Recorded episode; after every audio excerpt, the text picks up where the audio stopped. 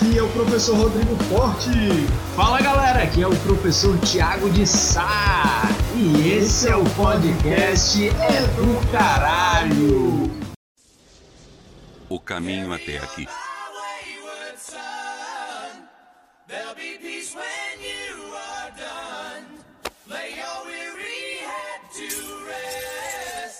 Don't you cry no more.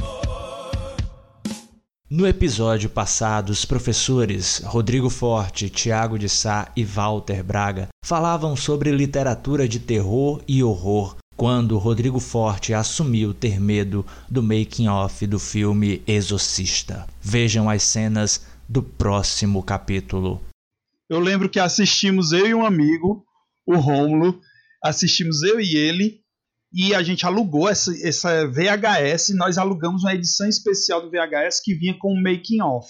Esse filme ele é todo aí, né, circundado por polêmicas, por acontecimentos sobrenaturais. Então a gente ficou se pelando de medo por causa deste bendito making off.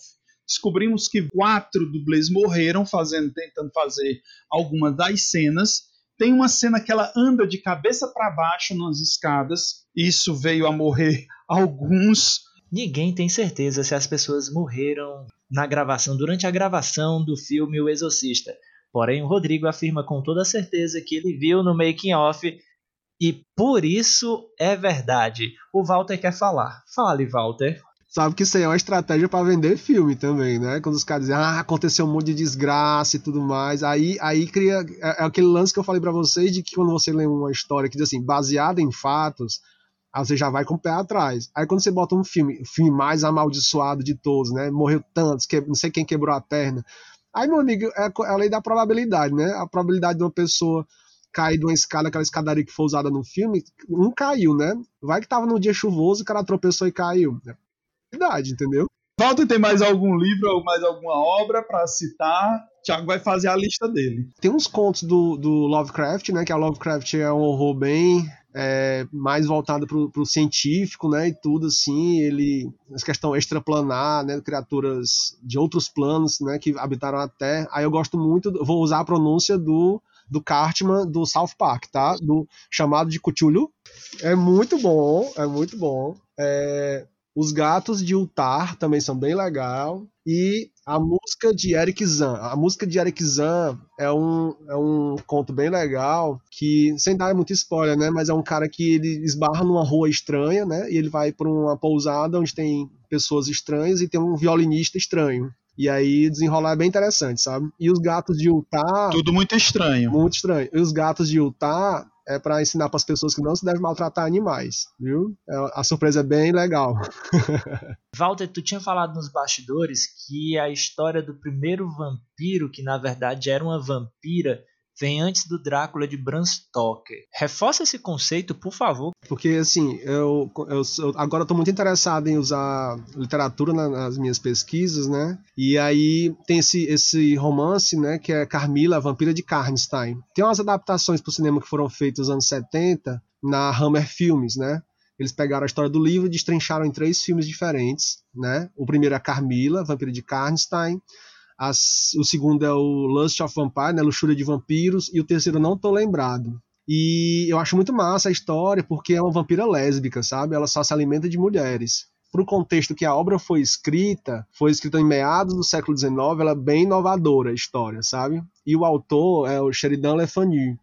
Ele é irlandês, embora o nome tenha esse tracinho francês, mas ele é irlandês. E ele escreveu essa história e publicou alguns anos antes do, do Drácula, de Bram Stoker. E que nem o, Bram Stoker fez, ele fez muita pesquisa, sabe? Para produzir esse material, é, esse livro, né? Ele escreveu vários contos de fantasma e tal, ele tinha jornais, então ele publicava os contos dele nos jornais dele, e depois foram surgir as publicações em livro. Então, Carmila, Vampira de Karnstein, é legal porque é baseado em várias mitologias, ele fez um apanhado interessante e a história é bem legal, sabe? E foi bem alguns uns 20, 30 anos antes do Drácula de Bram Stoker. Se eu estiver errado, é, é, é pouca diferença, sabe? Mas é mais ou menos isso.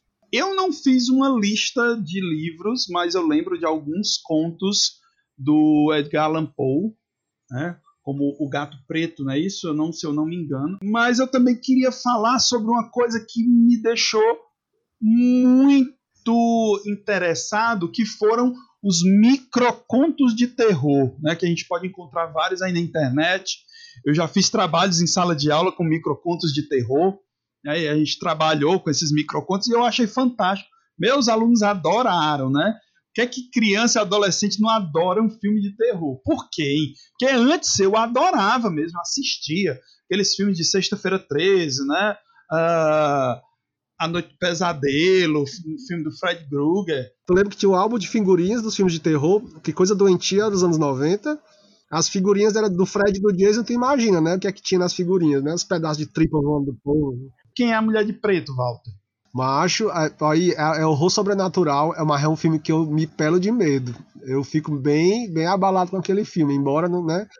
Mas Mulher de, de, de Preto, o 1, um, né? O 2 é meio. Mas o 1, um, meu amigo, o clima é tenso. Muito bom, cara, muito bom.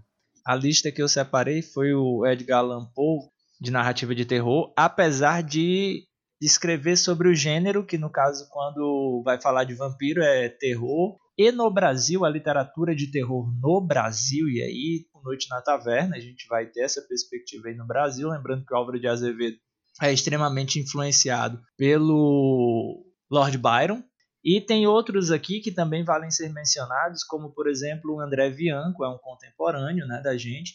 Ele lançou em 1999 o livro Os Sete, e a partir daí ele teve uma ascensão com essa remontagem da, da origem dos vampiros, trazendo ele para a realidade brasileira. Alguns outros autores que também arriscaram dentro do Brasil essa linha de terror, mas que são poucos conhecidos por isso. Lígia Fagundes Teles né, fez esse trabalho, Guimarães Rosa também fez esse trabalho. Então tem uma galera aí que produziu uma literatura dentro do, do Brasil de terror, mas que não, não tem seus textos explorados. Graciliano Ramos, até o próprio Machado de Assis, quando ele fala por exemplo, o, a cartomante, eu sinto que no conto A Cartomante tem um, uma puxadinha ali de um horror pessoal. Como o, o personagem ali, ele vai sofrer com toda uma ideia que vai culminar na morte, no assassinato das pessoas. Então, alguns nomes dentro da literatura nacional que são muito importantes e que produziram literatura de terror, mas que a gente não sabe. Então, o André Bianco é um cara que eu cito, eu sigo, eu conheço a obra e recomendo, né? os livros dele viraram best-seller, ele vendeu mais de um milhão de livros no Brasil. É muita coisa, velho.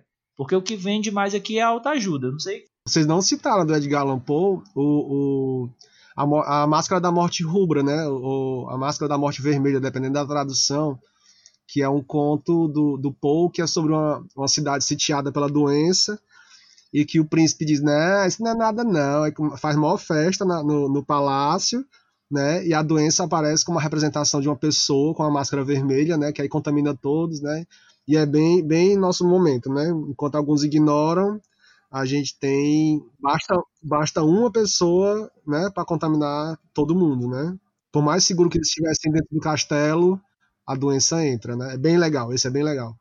Vamos lá, você pode dizer alguma coisa, Walter, sobre a relação de terror, horror com o jogo pelo qual nós somos apaixonados e que nos uniu, né, que nos fez amigos aí durante muito tempo, que foi o RPG, sobretudo Vampiro a Máscara. É, é, foi, é, foi, porque foi uma coisa que a gente começou lá nos anos 90, né, jogar RPG na adolescência, né, e então eu, eu particularmente, né, é, eu, particularmente, fui no, no, nos anos né, 1995, 96, né, mais ou menos, na escola. E aí a gente começou com Dungeons Dragons, mas depois a gente migrou, cara, pro Vampira Máscara, que era novidade aqui no Brasil, né? Tava chegando com a temática mais, mais pesada, né, e tal. Aconselhável para 18 anos, mas a gente com 16 já jogava. 16, 17 mas que era muito bom porque assim RPG é um, é um, é um entretenimento interessante porque para você aproveitar bem o, o, cenário né você tem que ler né? Então acaba estimulando a leitura. Então a gente vai se apropriando de vários elementos da, da literatura os, ou os próprios livros do material ou filmes né? a gente se inspira e, e conta as histórias né? Inclusive não só pelos temas do, do do jogo em si, mas você acaba pegando gosto, né, pela leitura. Então eu leio de tudo, Mas é, ultimamente eu tô lendo só as coisas das minhas pesquisas mesmo, coisas de história, mas enfim, eu tenho minha, minha biblioteca aqui dos romances, dos contos, que eventualmente eu leio. E o tema de vampiro é, deveria ser, né, muito desse mundo punk gótico e a perda da humanidade, né, pelo vampiro e tal, muito inspirado pelas obras da Annie Rice, que a gente não comentou, mas né, foi a que popularizou a figura do vampiro moderno foi Annie Rice, né, com o primeiro livro em 76, se eu não me engano, o Entrevista com o Vampiro. Foi o primeiro, aí a mulher começou a ganhar dinheiro e começou a escrever vários outros, não tão bons, e assim, ela escreve depois sobre demônios também, né? Sobre bruxas, ela, ela vai. sobre anjos, inclusive. Mas o que eu mais gosto do, do Danny, Danny Rice, né? Que foi que estimulou o, o jogo, Vampiro à Máscara, né? É o Vampiro Lestat, né? Que eu é acho que é o livro um dos mais volumosos e é um dos mais interessantes. Então, é muito bom, né? É muito, eu só, só tenho agora é virtual, não tenho mais os livros mesmo. E aí a gente se empolgou, né, pelo tema. Eu tenho muita, eu tenho muitos livros com uma temática mais obscura também, né? Porque na época eu me, me interessei. Tem, tem uns livros bem. A minha biblioteca é bem interessante, gente. Quem, quem já teve a oportunidade de ver, o Thiago já falou aí um pouco, mas tem umas coisas bem não comuns, né? Não usuais, assim, é bem interessante. Mas a leitura é bom, né, cara? Se você lê um gibi também, é muito bom. Tinha um gibi, cara, brasileiro, uma coleção que era de, de, de contos brasileiros voltados pro terror também. É que eu esqueci. Eu tinha uns exemplares também, acabei perdendo com o tempo mas tinha em formato de gibi. Muito bom também, muito bom. Gente, vamos lá, porque a gente já tá bem no limite. Então, assim, fechando essa questão da literatura, a gente gosta muito, podemos trazer outras, outros podcasts, outras informações sobre literatura de terror, horror, uh, jogos de terror, jogos de horror também, né? O Vampiro é um jogo de horror pessoal. A gente joga muito, né, parecendo que eles estão assim uh, jogo de X-Men, né? Todo mundo se matando e tal, porrada. A gente gosta muito de ação também, então acaba transformando o horror pessoal em filme de ação. Mas ele tem uma temática assim muito pesada, pode trazer muitos gatilhos perigosos, então por isso que a gente sempre também coloca, a gente fez isso no passado, mas a gente não recomenda que é jogar sempre para maiores de 18 anos.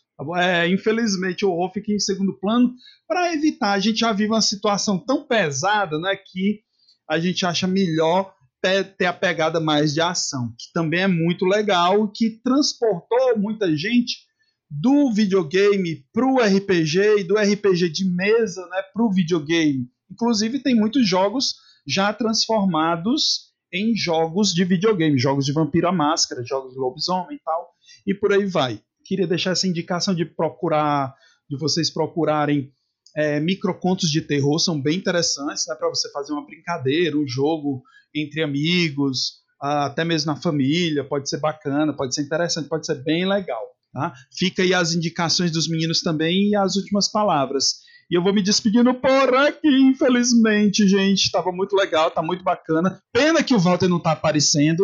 Obrigado, Walter, por acabar com a minha transmissão no Instagram. Esse podcast vai ser dividido em duas partes, tá bom? Porque ele ficou um pouco longo, mas vai ser dividido em duas partes. Agradeço ao nosso querido convidado, o Walter, por dividir conosco um pouco da sua experiência, da sua sapiência. Porque aqui a gente também fala bonito. A gente fala do caralho, mas a gente também fala coisa bonita, tá? Então, pelo Walter dividir a sapiência dele em história e também em literatura e ter amigos por perto é uma coisa muito boa. O Instagram que o Walter recomenda, né, que é o arroba micro underline historiografia, né, você pode estar acessando aí, seguindo ele, com dicas importantíssimas. Você também pode estar seguindo o Rodrigo, arroba Rodrigo. DV Forte, DV Forte. Ou então, Prof. Rodrigo Forte. Então, pronto, ou o meu, arroba Prof. Tiago de Sá, com H. Né? Então, gente, é isso. Obrigado, Walter. Agora a palavra é sua. Pode dizer adeus. É, era só agradecer o convite, né? Que foi bem legal. Nunca tinha passado por essa experiência. Eu já tinha é, conversado com o Thiago no, no, Instagram, né? Em outro momento, em que eu não estava tão bagunçado, então podia aparecer. Mas foi bem legal gravar o podcast. Tô doido pra ver o resultado final quando tu, quando tu editar, vai ficar bem interessante.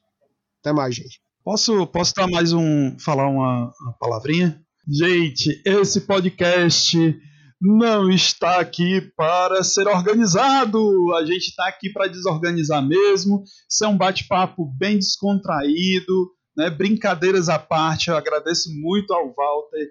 É um cara que a gente admira muito, né? Pela, pela, pela carreira acadêmica, pelas leituras que ele faz, por ter narrado para a gente RPG por muitos anos, né, afinco, e, e ficamos muito felizes com a audiência de todos. Se puderem comentar, dar um retorno, dizer o que é que foi legal, o que é que não foi, por quê, dar um toque, faz isso, faz aquilo, não faz assim, seria muito bom. A gente está aí em, em, fase de testes, né? Esses voos agora são em fase de testes. A gente está testando muita coisa, muitas, algumas tecnologias, vendo o que é que dá certo e o que é que não dá certo. E a gente só tem a agradecer aí a audiência. Se vocês deixarem um comentário, muito bom pra gente, tá? E então, senhoras e senhores, esse foi o podcast. É, é do caralho. Tchau. Tchau. Valeu, gente.